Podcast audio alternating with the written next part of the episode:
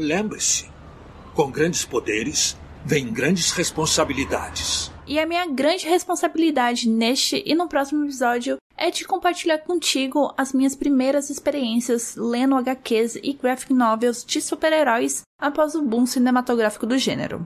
E principalmente, te convencer, ouvinte, a embarcar nesse rolê comigo, com recomendações de histórias clássicas e vanguardistas que se sobressaem das mesmices e estereótipos encontrados nos filmes da Marvel e da DC.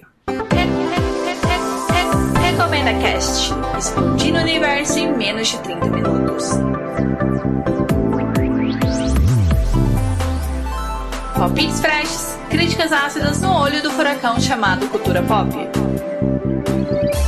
Saudações pessoas, meu nome é Dunia e eu já comecei polêmica e ácida para um episódio que eu nunca, nunca imaginaria gravar pro Recomenda Cast, mas cá estou pagando a minha língua, né? Nunca diga nunca. A motivação para o surgimento deste e do próximo episódio vieram do novo filme do Batman que eu amei de paixão e me deixou curiosa sobre as histórias que inspiraram essa nova aventura do morcegão. Já aviso que eu não sou especialista, como o título diz, eu sou uma mera padawan. Super-heróis nunca foram a minha praia, por isso eu contei com a curadoria do meu esposo, que manja muito mais sobre o assunto, para me indicar minisséries, histórias curtas e fechadas que eu poderia gostar e, consequentemente, vim aqui recomendar para vocês que desejam se aventurar no universo da Dona Arte mas não sabe por onde começar, né? É sempre esse dilema, nunca se sabe por onde começar. As histórias não existe um conhecimento assim supremo de todas as timelines dos super-heróis, como os filmes da Marvel. Ela só te pede o básico do básico, o beabá dos super-heróis. Se você sabe quem é o Batman, o Superman, os X-Men, o Quarteto Fantástico e o Homem-Aranha, já é mais do que suficiente para não passar aperto por aqui.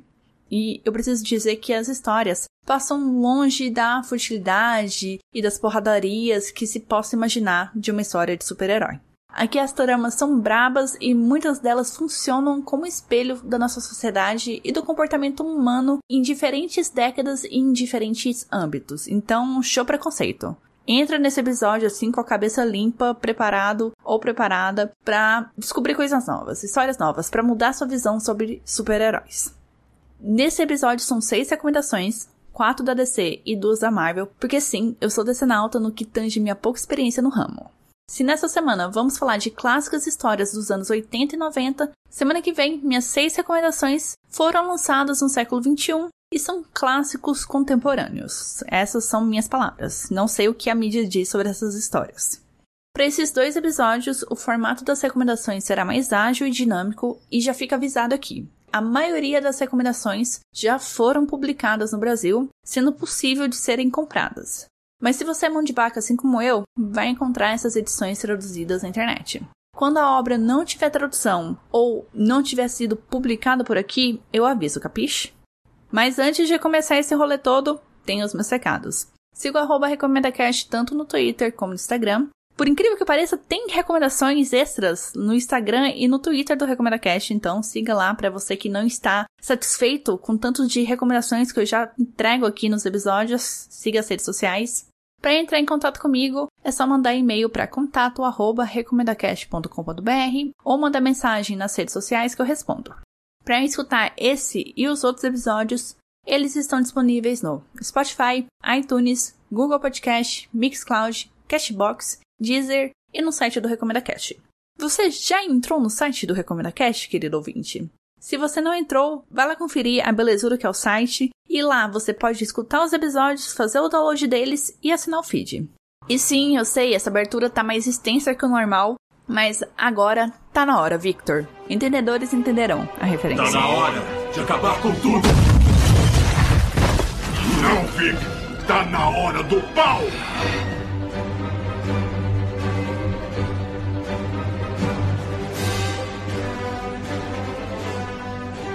X-Men. Deus ama, o homem mata, de 1982. Os X-Men são com toda certeza meus super-heróis favoritos de todos os tempos. Primeiro que eu gosto dessa ideia de um grupo diverso de pessoas tentando salvar o mundo enquanto tem que frequentar a escola, vibes a lá Harry Potter. Isso sim, eu posso estar enganada, mas a minha principal referência é aquele desenho que passava no SBT, X-Men Evolution, Então, sempre que eu penso em X-Men, eu penso em adolescentes tentando salvar o mundo. O segundo ponto é que, como é um grupo, a chance de você se identificar com alguém dos inúmeros personagens é alta. Terceiro, os subtextos das histórias servem de reflexo para nossos problemas sociais. Além de te divertir, também te educa, né? Olha só. Para quem não tá ligado, a parte emblemática dos X-Men é representar as minorias marginalizadas, perseguidas e violentadas por não se adequarem aos parâmetros sociais regulatórios. O buraco é ainda mais embaixo porque os mutantes são os salvadores dos seus perseguidores, criando assim um paradoxo doido chamado civilização humana. X-Men, Deus ama, o homem mata, não foge dessa raia. Na real, até complica as coisas porque coloca a religião no meio dessa treta, o que gerou censura do título, né, o nome da HQ, e de algumas frases na primeira publicação aqui no Brasil, em 86. Nessa história, o Professor Xavier, Wolverine, Tempestade, Ciclope, Noturno, Colossus e Kitty Pryce enfrentam um reverendo extremista que começou uma cruzada contra os mutantes. Um genocídio racial em nome de Deus, basicamente.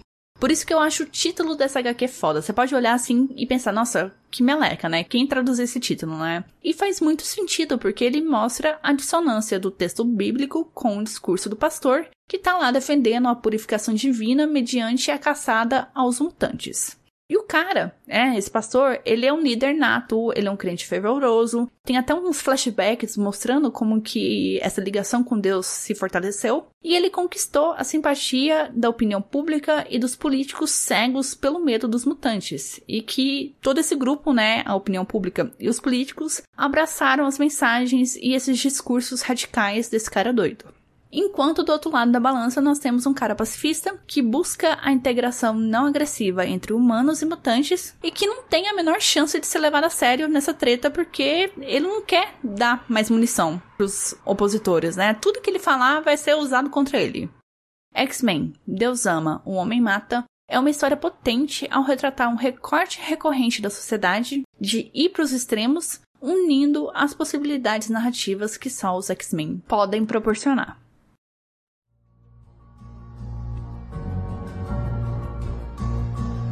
Batman, o Cavaleiro das Trevas, de 1986. Já adianto que não tem nada relacionado com o filme do Nolan, ele só copiou o nome aqui. Escrito e desenhado por Frank Miller, de Sin City e 300, Batman, o Cavaleiro das Trevas é uma minissérie de quatro capítulos que abriu o filão para quadrinhos com temáticas mais adultas no universo de super-heróis. Se passando em um futuro distópico, o Batman está aposentado há mais de 10 anos depois que um dos Robins morreu. E o cara virou um velho decrépito, amargurado e rabugento. E Gotham City tá daquele jeito. Criminalidade em alta, uma onda de calor horripilante, né? O aquecimento global tá chegando. E uma gangue de mutantes tomaram conta do pedaço. Você deve pensar, né? Pelo menos os vilões são presos, né? Já que o Batman tá aposentado, pelo menos os vilões, né? Deram sossego. Nops, não, não, não. O Duas Caras passou por um processo de reabilitação e tá pronto para voltar para a sociedade, acredite se quiser. E o Coringa, ele tá catatônico desde o sumiço do Batman, sendo considerado assim um ser inofensivo, então apto para sair da prisão. Olha em que ponto chegamos. Toda essa situação leva o Batman à insanidade, eu provavelmente também seria levado à insanidade, e no auge dos seus 55 anos, ele volta a vestir a armadura para combater o crime e restaurar a ordem na cidade. Esse Batman aqui é muito mais aterrorizante do que qualquer outro Batman que eu já tinha visto. Ele gosta, ele sente prazer em tocar o terror. Ele já perdeu as estribeiras, ele já não conhece seus limites, ele tá com sangue nos olhos e virou um animal irracional, porque o corpo dele já não é o mesmo, né? Não é a mesma coisa de 30 anos atrás que ele podia fazer aquelas piruletadas toda e ficar bem. Aqui não, ele tem 55 anos, ele tá quebrado. Ele dá uma encostão assim na parede e ele foge todos os ossos dele. A história é muito mais densa, sombria e brutal, não é por acaso que ela chama o Cavaleiro das Trevas, fazendo com que a arte do Miller, que não me enche os olhos, sendo bem sincera, seja a combinação perfeita para assentar o clima pesado que a história exige. Dois elementos que eu destaco nessa história. Nós temos a primeira Robin mulher, para meu delírio e loucura, e o layout diferente em muitas páginas. Você vai reparar, ouvinte, que a obra emula o formato da tela de uma TV, porque a opinião pública, os embates entre defensores e opositores do Batman, além das notícias locais e do exterior, impactam na história. Batman, o Cavaleiro das Trevas, é uma história que narra a degeneração de uma cidade sem esperanças, corrompida pelos piores males e abandonada pelos seus responsáveis. É uma leitura longa e difícil, eu não vou mentir aqui para vocês. Você precisa ter cabeça para ler em uma sentada, já que conta com muito texto, mas é uma história fácil de assimilar, de entender o que, que tá dando errado. Que é muita coisa, é muita coisa dando errado, mas é fácil de você entender os motivos que tá tudo dando errado. Além da história guardar boas surpresas, como a aparição de outro super-herói bastante relevante que eu não vou citar nome aqui. Não seria spoiler, mas eu quero deixar o gostinho da descoberta para vocês. Há duas continuações dessa história, mas meu marido não me recomendou ambas, argumentando que não são tão boas como a original. Então eu parei por aqui mesmo. Se você quiser arriscar, ler as continuações tá por sua conta e risco. Mas eu acho assim que é uma HQ bastante autossuficiente porque ela se fecha muito bem ali. Então eu fiquei satisfeita com o final.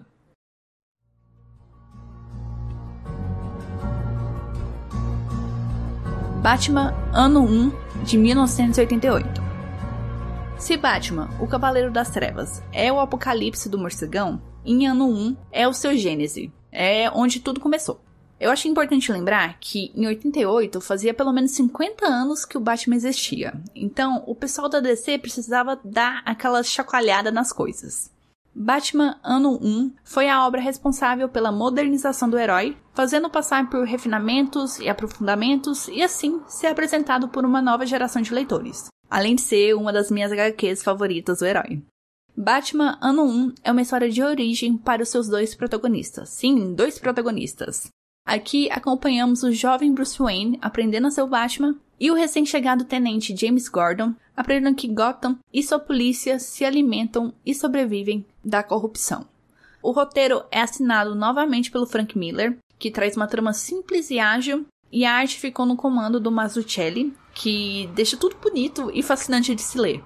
Né? A história já é boa e o visual, assim, é um resplendor sem contar as cores que fogem da escuridão esperada, se permitindo abusar de cores quentes e luminosas. Uma grande surpresa que, que eu tive com essa história.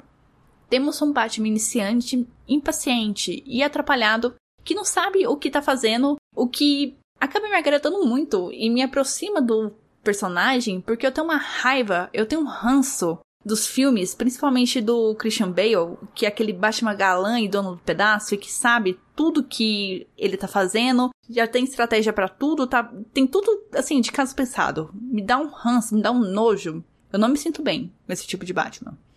Aqui nessa história a gente acompanha assim os pensamentos caóticos de um Batman que sabe a teoria, sabe lutar, sabe bater, só que ele bate em tora de madeira, ele bate em boneco, em manequim. Ele não sabe a prática. Ele nunca foi para as ruas combater o crime. E acaba sendo um pouco engraçado, pelo menos para mim, ver os apertos que ele passa em situações assim simples por conta dessa falta de experiência. Por outro lado, nós temos os dramas do Tenente Gordon expostos. Algo que, assim, me chamou atenção, já que o personagem ele é sempre tratado como um coadjuvante nos filmes. Ele tá ali só para dar apoio pro Batman. Aqui não, ele tem uma história relevante. Nós conhecemos um cara que está se corrompendo para lutar contra as mazelas da polícia, mas que negligencia a própria esposa grávida para carregar as responsabilidades de uma cidade nas costas. A história também apresenta a origem da mulher gato e conta com a presença da máfia liderada pelo Falcone e de Harvey Dent, que é um clássico aliado do Gordon e do Batman. Depois de ler Batman Ano 1, é inevitável não enxergar as inspirações que o Batman do Robert Pattinson e do novo filme utilizaram dessa HQ.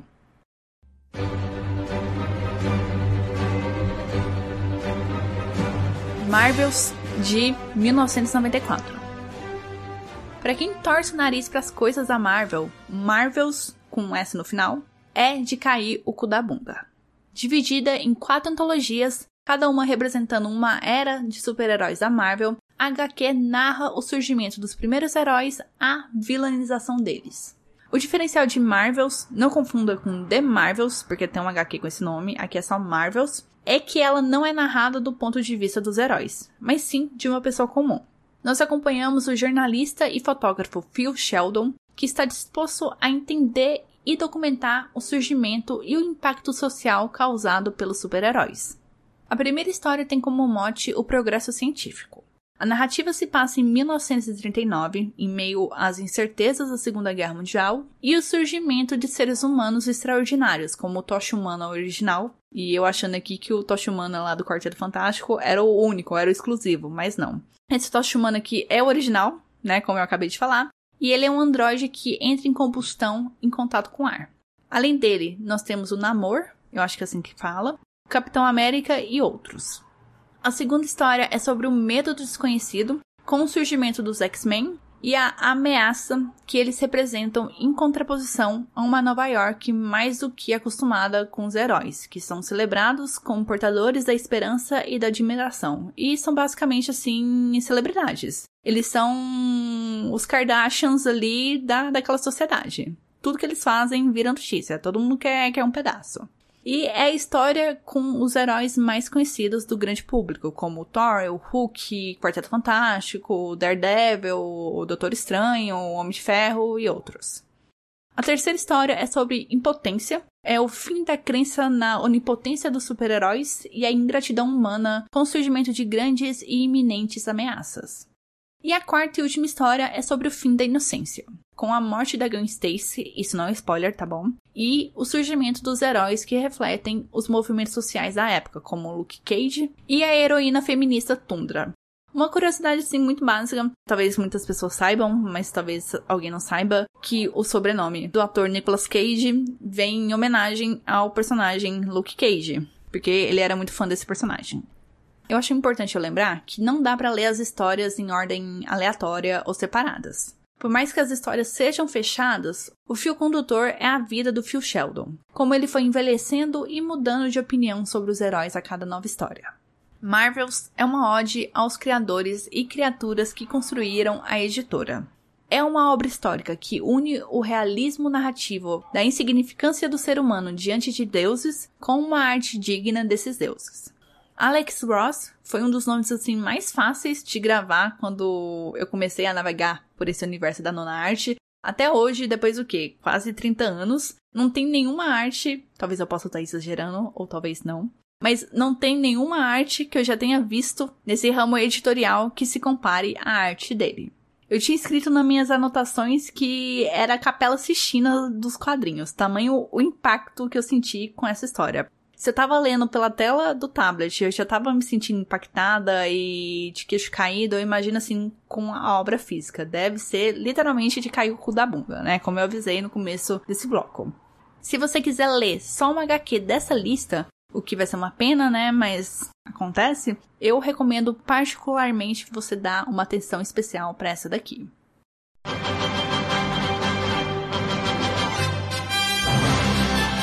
O Reino do Amanhã, de 1996. Mais um trabalho artístico do Alex Ross.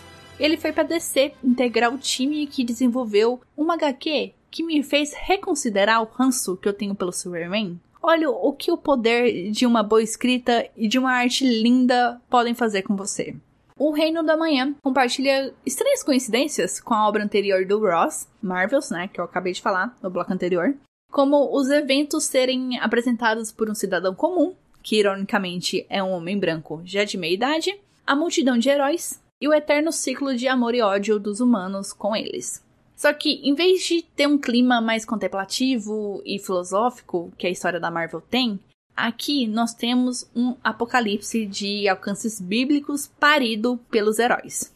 O Coringa, ele armou um atentado lá no jornal Planeta Diário, onde matou todo mundo, menos o Clark Kent, que é o Superman. Spoiler, cuidado. E o Superman se encarrega de perseguir o vilão, daquelas porradas, aquela conversinha fiada, né, etc, etc. Mais ou menos aquilo que você já manja que vai acontecer. Mas não, olha só, veio o plot twist. Um dos heróis, um tal de Magog, mata o Coringa em vez de jogá-lo na prisão, como foi feito a vida inteira o cara vai a júri popular e é absorvido. Mandando uma indireta pros heróis altruístas e bonzinhos, né? Tipo Superman, Mulher Maravilha, que bandido bom é bandido morto. Aí o Superman se exila, porque ele não se encaixa nessa onda de pão e sangue que a população quer, ele fica ressentido, magoado, ninguém me quer, ninguém mais gosta de mim. E com ele, toda a leva de super-heróis clássicos somem, deixando os Estados Unidos se tornar uma terra sem lei para os outros super-heróis, né? Tipo, se você não quer saber da gente, então a gente não quer saber mais de você. Tamo fechando a porta, não venham conversar com a gente, vocês que se virem, que se explodam. Basicamente isso. Dez anos se passam, Superman ainda tá sumido no mundo, só que nessa onda de heróis fazendo justiça, né? Vejam as aspas, pelas próprias mãos, rola um incidente nuclear no meio oeste dos Estados Unidos, mata um milhão de pessoas, torna a região um deserto radioativo, culminando em uma crise de histeria unida com a sensação de fim dos tempos. Agora tá impossível, né, de ignorar esses sinais de que a humanidade precisa de ajuda. Finalmente, o Superman sai do exílio, né? Ele deixa um pouquinho esse ego ferido para trás para tentar colocar ordem na casa, né? Estabelecer a justiça para uma sociedade radicalizada entre meta-humanos selvagens e agressivos e uma humanidade movida pelo medo e ódio aos super-heróis. Em seu âmago, o Reino da Manhã representa um embate sobre quem deve ter autonomia para decidir o destino da humanidade: os próprios seres humanos ou os super-heróis. É uma HQ que proporciona boas quebras de expectativas, principalmente sobre o comportamento do Superman e de outros heróis, como o Batman e a Mulher Maravilha, e entre outros. Tem muito super-herói aqui, muito mesmo, e muito super-vilão, muito. O Reino da Manhã é uma ótima história para apresentar várias gerações de heróis e de vilões da DC. O final engrandece a narrativa e fecha uma história magnífica do jeito que ela merece, né? Adivinhe. Com chave de ouro, é claro.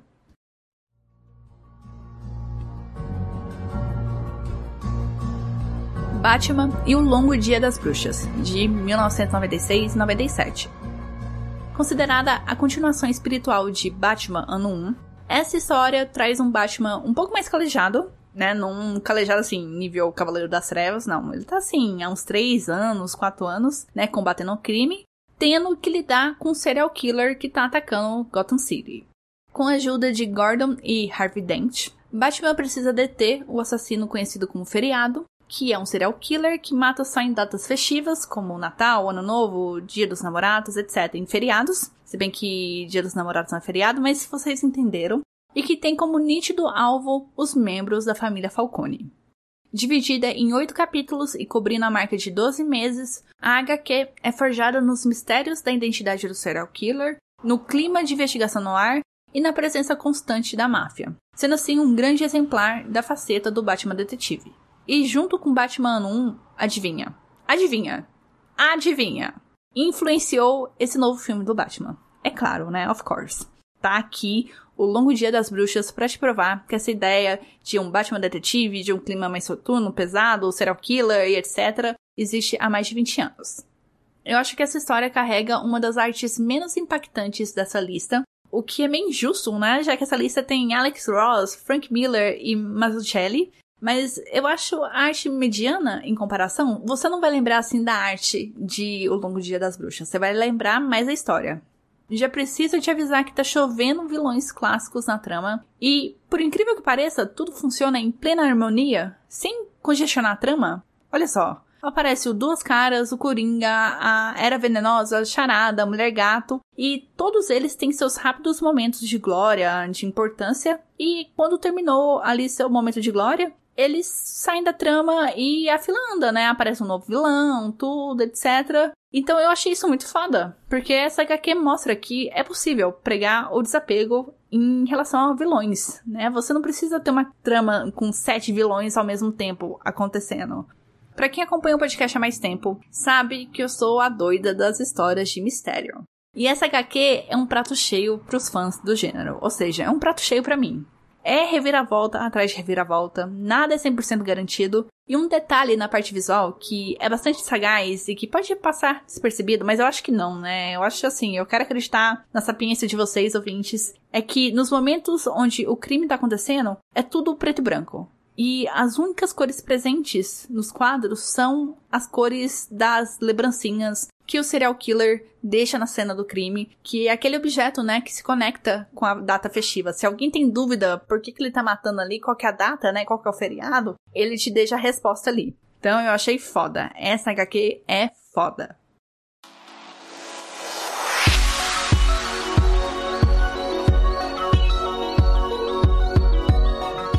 Próximo episódio eu continuo na minha fase de super-herói, só que agora da década de 2000 e 2010. E esse episódio era pra ser semana que vem, mas eu tô atrasado com minhas leituras. Por favor, não fiquem bravos comigo, mas é muita coisa para ler. Então, essa parte 2 vai demorar um pouquinho mais para sair.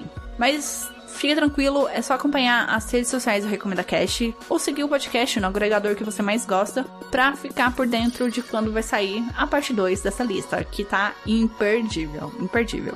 Então é isso, um beijo para vocês, se cuidem, se vacinem, fora Bolsonaro e use máscara, né? Não se descuidem e até o próximo episódio. Tchau, tchau!